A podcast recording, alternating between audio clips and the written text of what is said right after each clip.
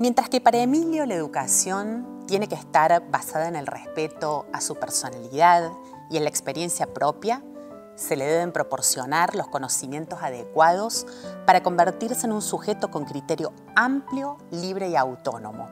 La educación de Sofía debe estar encaminada en hacer de ella un sujeto dependiente y débil, porque el destino de la mujer es servir al hombre y por tanto, una educación semejante a la de Emilio la convertiría en un ser autónomo y la perjudicaría para el resto de su vida. Las niñas no necesitan estudiar, no necesitan una cultura profunda. En este momento, seguro estás pensando si escuchaste bien. Y sí, es así. ¿Y sabes quién lo dijo? Palabras del gran filósofo Rousseau, padre de la pedagogía moderna, Europa, siglo XVIII. ¿Todavía existen barreras en la educación para las mujeres? ¿Cómo podemos afrontarlas? ¿Cuál es la historia de la igualdad en el acceso al estudio? Quien reflexiona sobre este tema es la magíster María Belén Mendé, rectora de la Universidad Siglo XXI. Escuchamos algunas de sus ideas en la ponencia Educar para superar las barreras visibles e invisibles, en el encuentro internacional Mujeres Líderes de las Américas. Toma nota el espacio de Universidad Siglo XXI donde se dice aprendiendo. María Belén afirma que las raíces de estas barreras son profundas y están muy arraigadas, pero la clave está en insistir. Pensemos, recién a finales del siglo XIX se comienza a conseguir la igualdad educativa, escuelas mixtas y acceso a los estudios medios y superiores para las mujeres. Esta postura encendía fuertísimas oposiciones y constituía una práctica muy minoritaria. Luego nace la escuela nueva y la coeducación, que eran aspiraciones progresistas del siglo XX y tenían una fuertísima oposición de instituciones como la Iglesia. Esos lentos avances se vieron interrumpidos por la guerra civil, en donde las escuelas mixtas fueron nuevamente cerradas volviendo a la desvalorización de las currículas y las escuelas separadas por género. Es casi increíble, pero recién hace apenas 50 años, 50 años, la Ley General de Educación en 1970 anula definitivamente la prohibición de las escuelas mixtas y crea, por fin, las condiciones legales para favorecer una enseñanza homogénea y la escolarización femenina. Si imaginamos un molino de viento, sus aspas se entrelazan en un núcleo sobre el que podemos y debemos accionar. Y quiero reflexionar hoy con ustedes sobre la necesidad de fortalecer en nosotras y en la sociedad nuestras autonomías. La autonomía política y en la toma de decisión, la autonomía económica y la autonomía del cuerpo y trabajar con una mirada permanente puesta en los rasgos de la cultura como el eje central que le da sentido a cada uno de estos aspectos tan complejos. La educación formal e informal está llamada a trabajar incansablemente, despertando en las personas de todo el mundo y en todos los niveles ir a mayor velocidad. Este es el imperativo y tenemos que vivirlo con este sentido de urgencia quiero detenerme en caracterizar las tres aspas de ese molino imaginario. El aspa de la toma de decisión y de la política. Hay que enseñarles a las jóvenes y a las mujeres dentro de las instituciones educativas y también en el sistema familiar a dar saltos de protagonismo, levantando su voz, siendo escuchadas en una clase, en un grupo de estudio, en sus equipos de trabajo, provocándolas a la participación, indagándolas fomentando la presencia política partidaria en mesas de decisión. Las mesas plurales son ricas. Las mesas bajo una sola mirada u observación achican los proyectos y achican las visiones. El liderazgo en todos los ámbitos y la visibilidad pública del valor de la palabra de las mujeres es extremadamente relevante, incentivando la participación como líderes en todos los ámbitos. Fíjense qué interesante este dato. En las instituciones educativas, según UNESCO, solo el 18% de las universidades en el mundo tienen rectoras mujeres. Y hay 20 países que no tienen rectoras en sus sistemas. La mirada se vuelve hegemónica y pequeña. Necesitamos diversidad y participación también en los directorios de las empresas y de las instituciones, pero no cubriendo cargos suplentes, sino como titulares. Hoy somos el 7% en los órganos de decisión de las empresas y organizaciones del mundo. Trabajar sobre el empoderamiento en educación es hacerlo desde la escuela primaria, desarrollando la autoestima de nuestras alumnas y poniendo foco en sus deseos y en su potencial. Segunda aspa, la de la economía, la de impulsar la autonomía económica.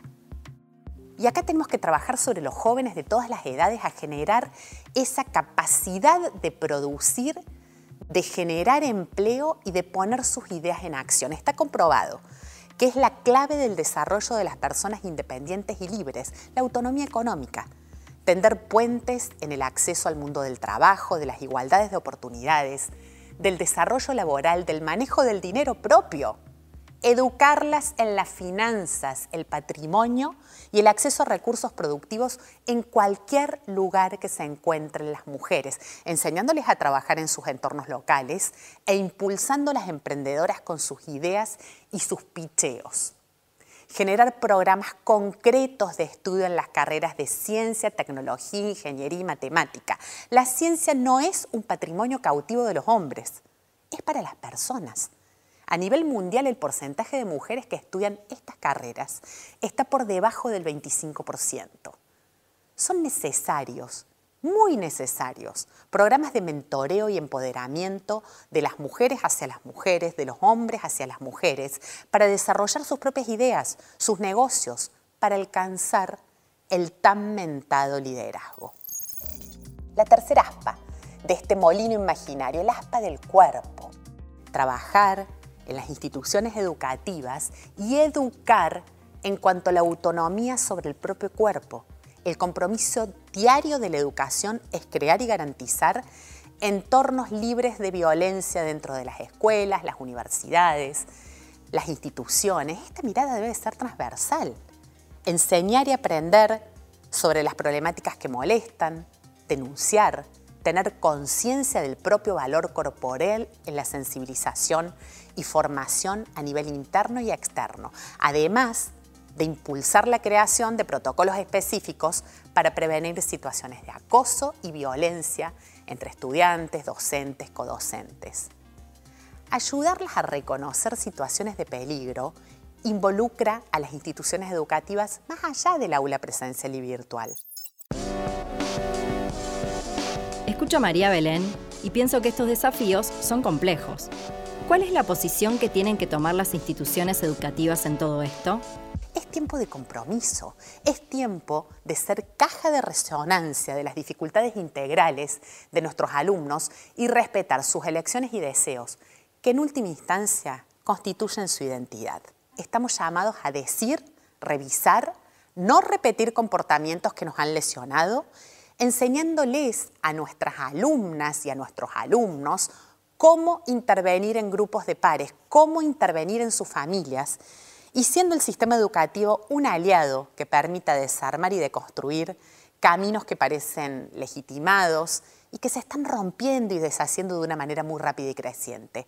Combatir los estereotipos.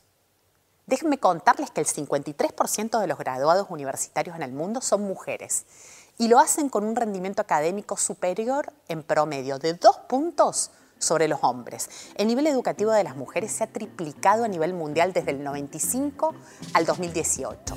A pesar de estas tendencias, la preocupación está centrada en la igualdad en las contrataciones, la retención, la promoción de los empleos, porque los estereotipos han contribuido a identificar espacios que las mujeres pueden habitar y espacios que las mujeres no pueden habitar. Y eso aumenta las brechas. Hoy ocupan las gerencias y los lugares de toma de decisión las mujeres en el mundo no más del 30% de los casos. Somos buenas, pero no podemos lograr la igualdad. La brecha salarial, la discriminación, están plagadas de barreras invisibles, de mandatos, comportamientos, de decires presentes en nosotras y en nuestro entorno. Y esas son las que tenemos que identificar y compartir con foco y con fuerza. ¿Por qué la autonomía se convierte en nuestra tabla de salvación? Cuando hablamos de autonomías, hablamos de contar con la capacidad y con las condiciones concretas para tomar libremente las decisiones que afectan a nuestras vidas. Para lograr una mayor autonomía, se requieren muchas y diversas cuestiones, entre ellas liberar a las mujeres de la responsabilidad exclusiva de las tareas reproductivas y del cuidado, lo que incluye el ejercicio de los derechos reproductivos, poner fin a la violencia de género, por supuesto, adoptar todas las medidas necesarias para que las mujeres participen en la toma de decisión en igualdad de condiciones. Y eso se enseña y se vive. Y es el sistema educativo en todos sus niveles quien tiene la responsabilidad para que las Sofías de Rousseau sean formadas sobre la base de la libertad, el respeto personal, la autonomía y la plenitud. No hay libertad posible sin equidad. No hay democracia sin mujeres. Si el mundo está llamado a cambiar definitivamente, las mujeres nos tenemos que desarrollar en el ejercicio pleno de nuestros derechos humanos y este es un imperativo que nos involucra a todos y hoy. Esto fue Toma Nota, el espacio de Universidad Siglo XXI donde siempre aprendes algo nuevo. Encontrá más contenidos, tips, curiosidades y entrevistas con especialistas en nuestro canal. Seguinos y recibí las notificaciones de cada nuevo estreno. Dale play a tu formación. Hasta la próxima.